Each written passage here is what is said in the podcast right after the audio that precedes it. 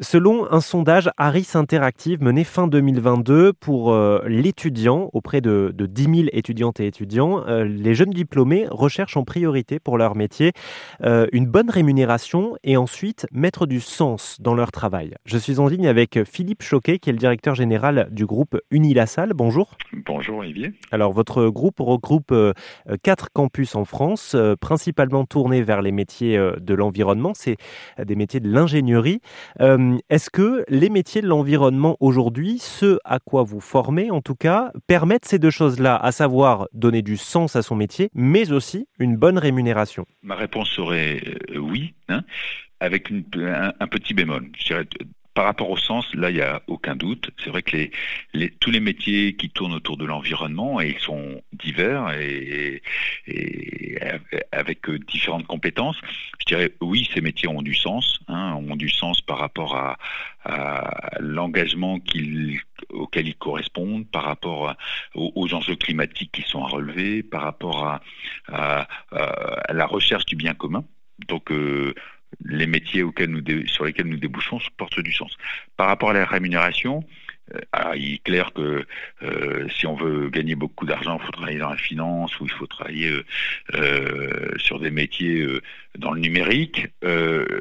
les métiers en environnement aujourd'hui sont davantage reconnus, de fait sont davantage mieux rémunérés, même si voilà, la rémunération progresse, mais dans ce souci aussi du bien commun, voilà, je, ne suis pas sûr que ce soit euh, parmi les métiers les plus rémunérés. Mais par contre, dans l'équilibre sens rémunération, je trouve que c'est euh, il y a un, bon équilibre euh, qui correspond, je pense, à ce que recherchent les jeunes aujourd'hui. Bon, merci beaucoup pour cette réponse euh, complète. Est-ce qu'on pourrait euh, voir quelques exemples des métiers auxquels vous vous formez? On pense comme ça de prime abord à, la RSE, responsabilité sociétale et environnementale dans les entreprises, mais j'imagine que ça va bien au-delà. Alors la, RSE, si vous voulez, c'est une responsabilité qui est transverse.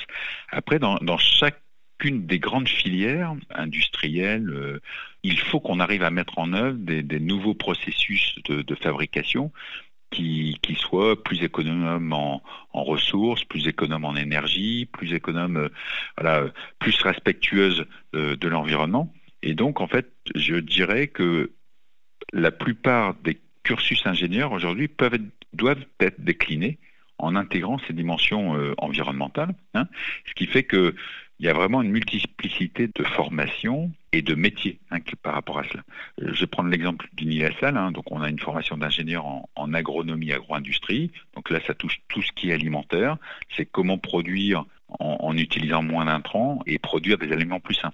Les géologues, historiquement, qui travaillaient sur euh, euh, les ressources fossiles, aujourd'hui doivent basculer sur les énergies renouvelables. Ben, c'est des métiers qui sont en plein devenir à Rennes, nous travaillons beaucoup, par exemple, sur tout ce qui est éco-conception. Donc, c'est repenser tous les processus industriels pour qu'ils soient plus économes en, en, ressources. Il y a également tout ce qui est économie circulaire, les organisations territoriales. Par exemple, demain, il faut produire de l'énergie sur un, territoire, parce qu'on n'importe plus du pétrole d'Arabie Saoudite, mais on va le produire localement. On va faire un peu de photovoltaïque, on va faire un peu de géothermie. Bah, ça demande en fait une, coordination entre les acteurs du territoire. Et ça, c'est pareil, c'est des savoir-faire qui relèvent directement en fait des, ingénieurs d'environnement. Le dernier, qui était les métiers de l'environnement historique, hein, c'est la gestion des déchets.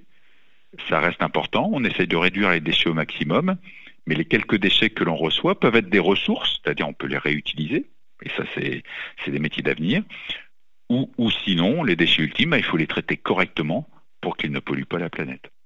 Et si vous souhaitez euh, en savoir plus sur euh, le groupe Unilassal et ses différents campus qui forment au métier de l'environnement, eh bien, je vous mets toutes les informations sur euh, rzn.fr. Merci beaucoup, Philippe Choquet.